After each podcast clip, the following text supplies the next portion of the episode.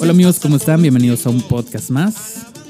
Hoy en nuestro episodio número 8, así como usted lo escucha, así como usted lo lee, hoy estamos en el episodio 8 y es para mí un honor, un privilegio que usted esté en este carrusel de emociones conmigo, en esta montaña rusa de la vida, donde a veces estamos arriba, a veces estamos abajo, a veces lloramos, a veces nos desesperamos, nos desmayamos, pero ahí vamos, subiendo y bajando, disfrutando también de las situaciones, las circunstancias que esta vida nos puede traer. ¿Ok? Yo espero que usted esté teniendo un bonito día, un día especial.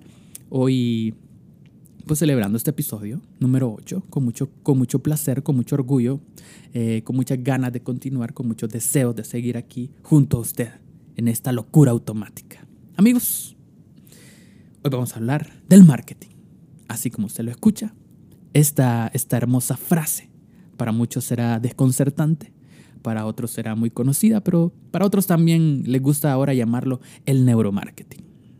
Porque ahora a todo le ponemos neuro antes, le ponemos como, anteponemos la palabra neuro a cualquier disciplina y ya se vuelve automáticamente científico, se vuelve automáticamente eh, algo, algo loco, algo crazy, algo especial, ¿no? Ya le podemos poner a todo así, los neurohijos, la neuroeducación, el neuromarketing, el neurofútbol, las neuroenchiladas, las neurobaleadas, ya, todo tiene que ver con neuro. Y de cierta forma vamos a decir que sí. Realmente la gente desde hace mucho tiempo, el público en general, eh, los investigadores eh, y todas las disciplinas que usted puede desarrollar en esta vida se han dado cuenta que todo radica en el cerebro, que todo gira alrededor del cerebro todas sus acciones, sus pensamientos, sus emociones, sus racionalizaciones. Todo lo que usted haga, emprenda, va a depender literalmente del cerebro. Si usted no tiene cerebro, usted sería simplemente una caja ahí sin nada, vacía, hueca, sin nada que hacer. Como una persona en estado vegetal que de repente no puede eh, usar todas las, las funcionalidades básicas de su cerebro, prácticamente se vuelve un vegetal. Entonces, eh, la gente en este, hace mucho tiempo, y específicamente hablando de un señor llamado Bernays, se dio cuenta y descubrió que la gente en general, las masas, usted y yo, no compramos datos, no compramos hechos. Lo que compramos son emociones, compramos sentimientos. Entonces este señor, a, inicios del siglo XX, con, la, con toda esta revolución de, la comercialización, cuando todo estaba en ese boom que se empezaba a vender, a comercializar, empezó este, esta fiebre por descubrir de qué manera podrían vender mejor las cosas. Bernays tenía un, un reto muy importante que era el de poder vender cigarros, poder venderle cigarros a las mujeres, porque usted sabe que en, una, en alguna época de la historia, em, pues básicamente el cigarro era vendido o era promocionado solamente por los hombres o para ser consumido por los hombres, porque a las mujeres se les miraba en mal que consumieran cigarros, que estuvieran fumando. Socialmente no era algo muy aceptado, entonces la mujer no quería ponerse un cigarro en la boca porque no se iba a ver bien, una dama con un cigarro en la boca. Entonces este señor entró en esta disyuntiva de cómo hacer de que las ventas de cigarrillos subieran eh, y que el consumo de cigarro por las mujeres fuera mayor, fuera más alto. Entonces, básicamente lo que hizo fue apelar a esto, a esto que usted conoce como emociones, como sentimientos, o eh, a lo que en ese entonces se le llamó el marketing. Y es que en medio, a través del marketing pudieron descubrir de que venderle a la gente un estatus, venderle a, a, las personas una emoción, el sentirse de una forma, era más, eh, pues se le sacaba mayor provecho que vender la información. O sea, cuando usted vendía una, una pastilla, se vendía ahí una mentolina, una panadol, usted pues vendía los efectos, lo que podía causar en su sistema vendía toda la información. Y no es que ahora no se venda esa información, no es que esa información no esté a nuestra mano, pero en aquel entonces eso era lo que se promocionaba. O sea, si usted compraba un aparato, se le explicaba cómo estaba conformado ese aparato, cuáles eran sus funciones, de qué material estaba hecho eh, y cómo podía este aparato solventar su vida. ¿ok? No se vendía para nada el hecho de apelar a sus emociones, sentimientos o cómo ese, ese, ese aparato o ese servicio podía afectar sus sentimientos. Pero bueno, a través del marketing se inventó este, esta, este famoso sistema de ventas y pues fue el boom, ¿no? De repente comenzaron ya los atletas a hacerse millonarios porque empezaron a firmar contratos con marcas, a apelar a tus emociones, a apelar a tus sentimientos, a tus gustos, a apelar a aquellas cosas que de repente podían moverte algo en tu interior y no, no importándote realmente eh, de repente la parte técnica o funcional de ese algo, ¿no? de, ese, de ese servicio o de ese aparato, lo que sea. Y usted lo puede ver en todo hoy en día. Por ejemplo, cuando usted compra un iPhone, eh, usted de repente no lo comprará por los píxeles de la cámara, usted no lo comprará de repente por el sistema operativo, no lo comprará por, qué sé yo, por, por el procesador que tiene, ¿no? por la memoria, por la memoria RAM. Y usted está preguntando qué es la memoria RAM. Pues sí, exactamente. usted no lo sabe a menos de que sea una persona que esté interesada en la tecnología y en estos datos técnicos. Ok, pero como cualquier aparato, computadora, un carro, una casa, lo que sea, todo dentro de todo lo que consumimos hay una tecnología y un proceso que, que hoy en día ya no nos interesa. Nos interesa las emociones que nos puede causar. Por ejemplo, cuando usted compra una casa, usted va a comprar su casa, usted no está pensando si la casa fue hecha de bloque, si la casa fue hecha de ladrillo, es de tabla yeso, si las columnas están con, con varía lisa, con varía corrugada, con varía milimétrica. A usted no le interesa si su losa fue fundida con concreto de 3000 PSI o 2000 PSI o 1000 PSI, no sabe. Si su, si su un concreto, concreto pobre, no, no, no le interesa. A usted lo que le interesa es abrir esa puerta, poner las llaves, entrar a su sala, entrar a su cocina, imaginarse que ahí va a ser sus tamales en Navidad, entrar a su dormitorio, aquí es donde voy a dormir, donde voy a descansar, Esta, este es el comedor donde voy a compartir con mi familia. A usted apela a esas emociones, a esos sentimientos. Entonces, cuando usted se imagina una casa, usted no está pensando en información técnica del cómo fue construido este, este recinto, este espacio. Y así con cualquier cosa. ¿no? Usted compra un, un, un, teléfono, sea cual sea la marca, sea un iPhone, sea un, sea un Samsung, Usted está, usted está, está pensando en lo cool que se va a ver con ese aparato en la mano, lo cool que se mira, eh, lo grande que es, la pantalla que tiene, qué tan grande, qué tan brillante, qué tan colorido es. Y al final realmente no nos interesa cómo está, cómo funciona por dentro, en general. Hay gente que sí lo sabe, hay gente en su mayoría que lo ignora. ¿Por qué? Porque no nos están vendiendo sistemas operativos, no nos están vendiendo pedazos de metal, nos están vendiendo emociones, nos venden un estatus. ¿no? Cuando usted tiene un buen celular, usted lo que está comprando en su cerebro, con su cerebro, con sus emociones, lo que está comprando es sentirse bien, sentirse que está a un buen nivel. Cuando compra un carro, usted dice, yo estoy aquí, a mí no me interesa de repente cuánto, cuál es el cilindraje del motor, cuántos son los kilómetros recorridos que tiene.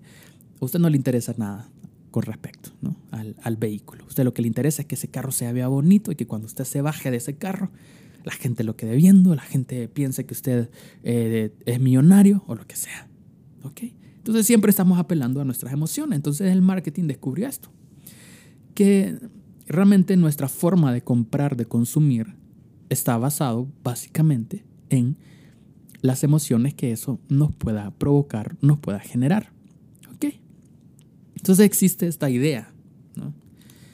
esta idea dentro de las ventas, que es la manipulación. ¿ok? Entonces, a todos de una u otra forma hemos sido manipulados. ¿no? Hemos sido manipulados a través de, las ventas, a través de los comerciales, a través de cualquier cosa. Te pueden manipular, por ejemplo, un, centro comercial o una tienda, te va a manipular con precios. Te va a poner oferta eh, antes 250, ahora eh, dos, 200, 399. Y de repente vos decís como, wow, qué super oferta, bajó 10 lempiras.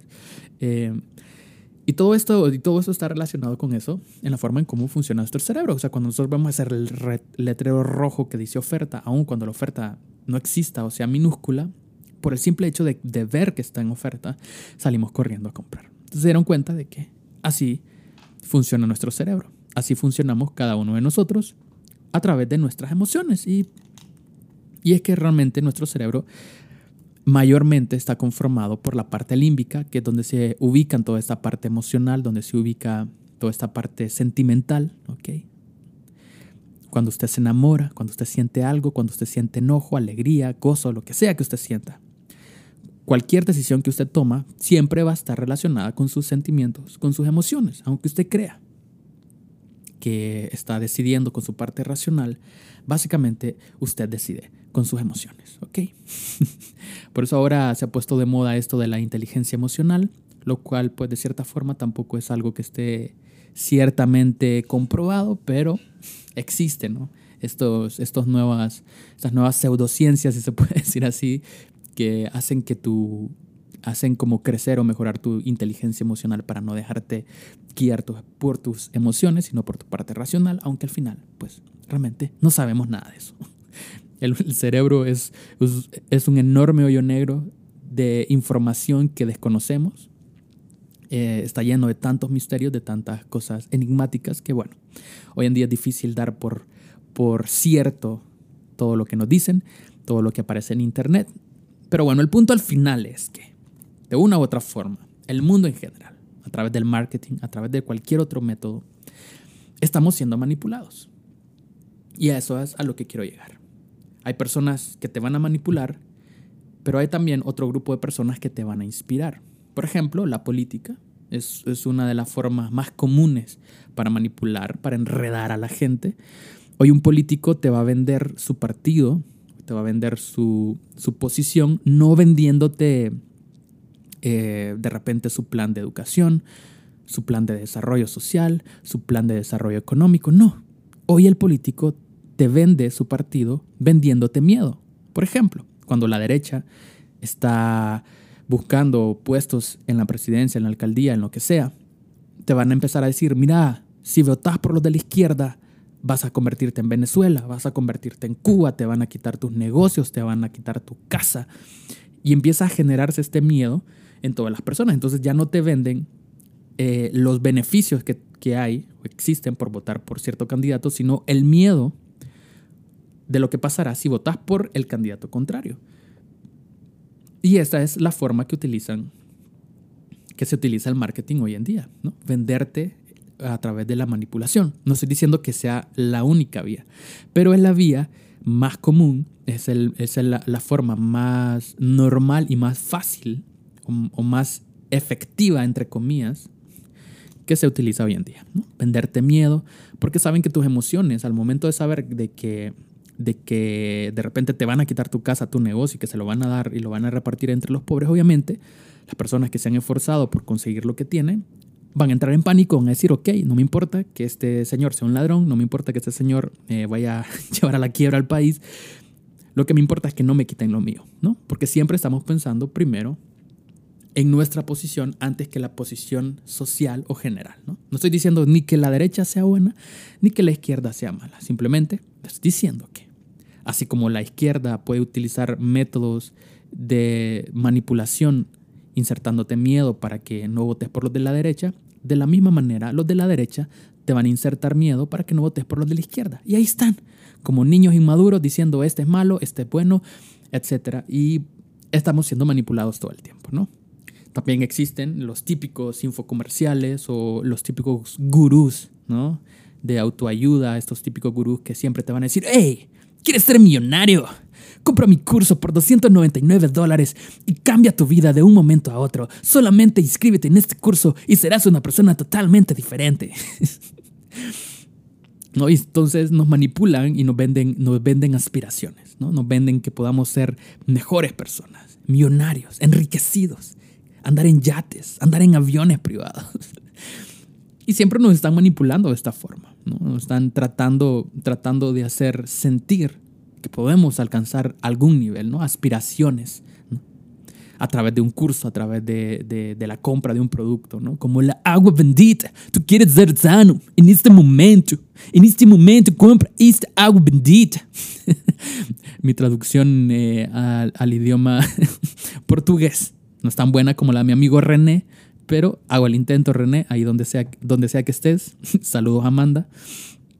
Em, así que sí, están, estas también pseudo religiones que te manipulan vendiéndote milagros, vendiéndote salvación a través de un bote, un bote de agua bendita del Sahara. Literalmente en el Sahara no hay agua, ok, es un desierto. Em, y siempre están como, el aceite bendecido por Moisés. Moisés, usted quiere ser bendecido en esta hora. Compre este jabón bendecido.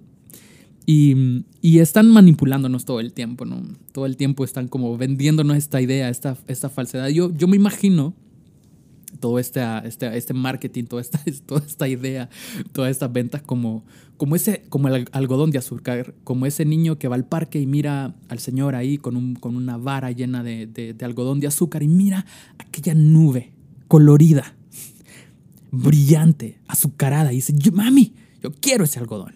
Yo quiero ese azúcar en mi sistema, dame esa dopamina, por favor. La necesito. Y cuando usted muerde, o sea, la fantasía de ver aquel, aquel, aquella nube de colores. Uh, eh, problemas técnicos. Uno, dos, uno, dos, probando, todo bien. Ok. Perdón. Em, entonces usted mira esa nube, esa nube de colores. Usted mira esa nube, esa nube llena de emociones. Y usted dice, yo quiero esa nube. Yo quiero ese algodón de azúcar. Usted lo muerde y de repente se da cuenta que era puro aire de repente te das cuenta de que en tu boca se, se forma una, una especie de vacío azucarado, nada más. Lo único que logras es manchar tu lengua, manchar tus labios de colorante, pero realmente no está sucediendo nada en tu cuerpo. Simplemente es un poquito de azúcar eh, no, me llena de, de fantasía. Entonces yo así me imagino toda esta, esta parte del marketing, de esta parte de lo que nos venden, de manipularnos. ¿no? Nos manipulan para hacernos sentir de que podemos aspirar, lograr algo, o el temor, para que el temor de, de, no caer en las manos, en las manos malévolas de la izquierda. Entonces, de igual forma, todo el mundo, las religiones, los políticos, la, la sociedad en general, los grupos sociales, eh, siempre están tratando de venderte ese miedo, ¿no? cuando, cuando por ejemplo, aparecen todos, todos estos movimientos antirraciales, cuando aparecen estos, estos movimientos pro vida, eh, pro aborto, cuando aparecen estos movimientos, eh, salven el Amazonas, salven esto, salven lo otro. O sea, de una u otra forma, no estoy diciendo que estos estén bien o que los otros están mal, simplemente veo que la forma en que te venden estos grupos o en general todas estas, todas estas subculturas, si se le puede llamar así, la forma en que te lo venden es manipulándote, haciéndote sentir de que si los apoyas estás bien y si no los apoyas estás mal. En todos lados tratan siempre de manipularnos y nunca, nunca se les ocurre por algún momento, y muy poca gente se les ocurre inspirarte. Nadie está pensando en inspirar a otros. ¿no? Siempre estamos pensando en manipular y cuando estamos manipulando a la gente, estamos viendo a las personas simplemente como una transacción económica. Estamos viendo a las personas como medios para llegar a nuestro fin y no viéndolos como un fin en sí mismo. Entonces está, está, estos dos conceptos, medios y fines. La, primera persona que, introdujo este concepto de, medios y fin fue Kant. Kant eh, escribe uno de sus libros acerca de la fórmula de la humanidad. Y en esa fórmula dice que tratar a cualquier ser humano como un medio para alcanzar un fin es la base de todo comportamiento equivocado. ¿Ok? Cuando nosotros utilizamos a los demás como un medio para alcanzar un fin, es cuando la sociedad comienza a irse al carajo, cuando la sociedad comienza a destruirse a sí misma. ¿Por qué? Porque estamos viendo a, a las personas como un simple medio, como una simple forma de llegar, de alcanzar nuestras propias metas. Por ejemplo, usted y yo somos el medio de los políticos para alcanzar la riqueza, para poder robar, para poder, y, no, y no para hacer programas sociales, no para ayudar a los demás, sino que somos simplemente en una sociedad corrupta como la nuestra, eh, en Latinoamérica. Creo que prácticamente el, el 100% de los gobiernos son corruptos, o sea, no, por lo menos el, el, el 99% de los gobiernos en Latinoamérica son corruptos, podrán haber excepciones, no los conozco. Eh, pero en su mayoría son corruptos, ¿no? Entonces quiere decir de que los políticos al final nos utilizan como un medio para enriquecerse, ¿no? Ilícitamente. Entonces así cada quien, de repente un pastor, un evangelista podrá utilizar también a las personas como un medio para hacer crecer su iglesia, ¿no? Y no para que esas personas alcancen la salvación. Y ese es el problema. Cuando vemos a las personas como un medio y no como las personas como un fin, es cuando la sociedad entra en locura. ¿no? Empiezan las guerras, empiezan las peleas, empieza, empieza a crecer este odio de un grupo contra otro, porque vos no salvas a las tortugas, porque tomas agua en un bote de plástico, porque no tomas en un bote de bambú, porque usas pajillas eh, de plástico, vas a matar a, la, a la, cesta, porque, el, porque los chinos están comiendo a los murciélagos, a los pangolines, ya, por favor, dejen de hacerlo. Em, y así, ¿no? Todos los grupos estamos odiándonos unos con otros, cristianos versus ateos, izquierda versus derecha, ambientalistas versus derecha extrema. Eh, hay una lucha constante ¿no? de, de, grupos, pero nunca estamos viendo a las personas muy raramente yo logro encontrarme con gente que deje todo lo que él tiene para ayudar a los demás. Son muy pocos ejemplos de los cuales nosotros podemos hablar, ¿no?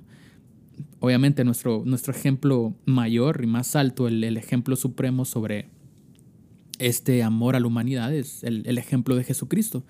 Y así podemos encontrar también personas, ¿no? seres humanos comunes y corrientes que también han podido lograr este punto alto de decir que voy a abandonar todo lo que yo soy para ayudar a los demás. Podemos encontrar muchas personas, muchos ejemplos que probablemente usted conozca. Pero al final, al, al punto donde te quiero llevar es que hemos sido como sociedad, hemos utilizado a las personas como un medio nada más y no como un fin. ¿no? Hemos utilizado a las personas simplemente a nuestro propio beneficio. Y muchas veces también nosotros cuando nos convertimos en personas narcisistas y que solo pensamos en lo nuestro, ¿no? También nos estamos utilizando a nosotros mismos como un medio para satisfacernos. O sea, usamos nuestra propia, nuestra propia vida para satisfacernos a nosotros mismos. Y eso también es tan malo como utilizar a los demás, ¿no? Mentirte a vos mismo, engañarte a vos mismo es tan malo como engañar a otros es igual de antiético. ¿no? Así que usted puede estar en esta posición. Usted puede ser un líder hoy en día que inspire a otros. Usted puede ser un líder que manipule a otros. Usted puede estar en una iglesia que lo manipula ¿no? para alcanzar un cierto fin, un cierto proyecto, un cierto estatus.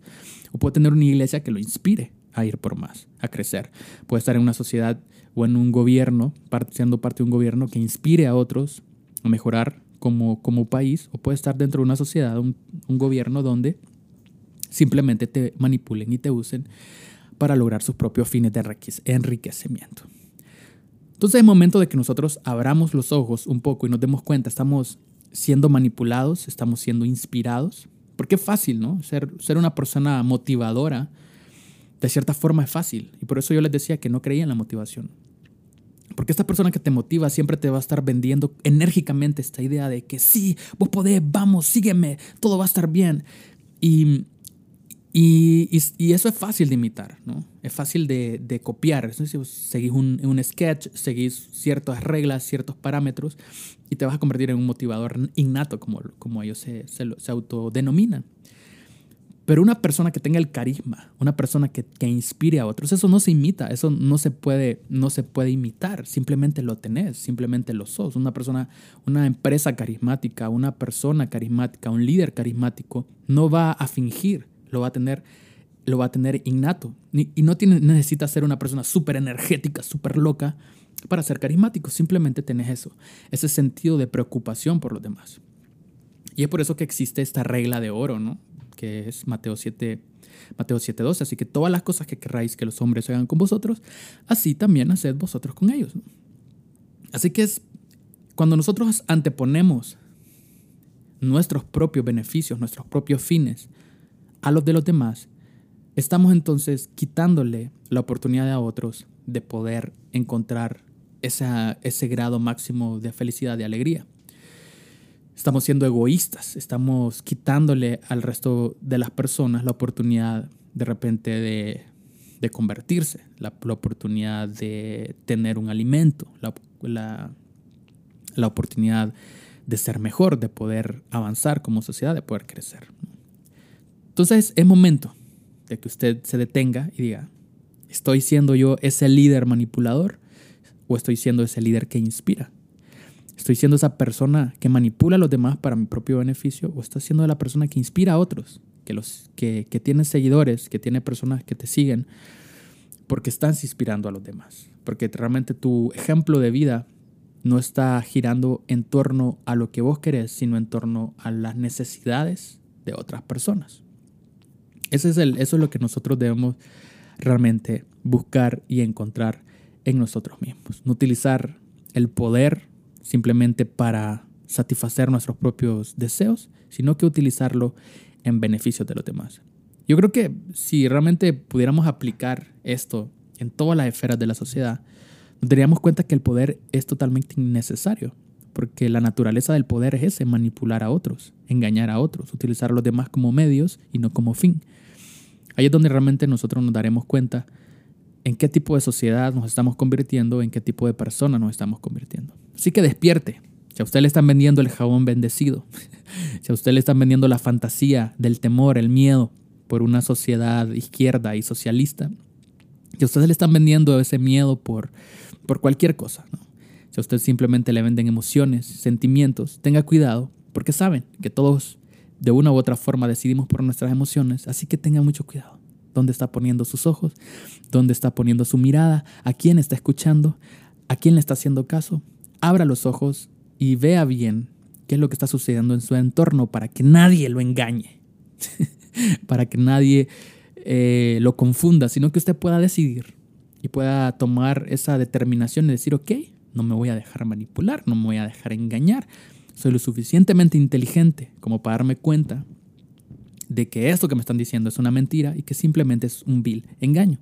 Así que sea político, sea pastor, sea líder, sea lo que sea, sea un vendedor, usted siempre esté con los ojos muy abiertos porque la gente sabe que si apela a tus emociones, a tus sentimientos, va a poder conseguir lo que quiera y lo que desea de vos. Te van a estar manipulando, te van a estar utilizando. Así que fíjate en esas personas inspiradoras, esas personas que que quitan de en medio su propio orgullo y lo dan todo por los demás. Mira a esas personas que realmente inspiran, que te inspiran a ser mejor, que te inspiran a ser mejor persona, que te inspiran a amar la naturaleza, que te inspiran a amar a los demás, que te inspiran a amar a las personas como a vos mismo. Ese es el mensaje, mis amigos, mis hermanos, el día de hoy. Así que bueno, espero que este, este momento haya sido de mucha ayuda para ustedes, pero que también lo pueda aplicar. No estoy manipulándote. Podríamos pensar eso también, ¿no? Que yo los manipulo. Em, pero no, realmente espero que, que puedas detener un ratito a pensar, analizar. Ver la vida desde otro punto de vista siempre va a ser bueno y saludable para tu corazoncito, para tus emociones, para tus sentimientos, tus sentimientos en línea, ¿no? Así que bueno amigos, gracias por acompañarme en un episodio más de este podcast. Esperamos vernos pronto, esperamos vernos eh, rapidito aquí a la vuelta de la esquina. Hoy es martes, eh, creo yo que nos veremos, supongo que en unos dos días, unos dos, tres días, probablemente el viernes. Así que nos vemos hasta el próximo episodio. Bye bye.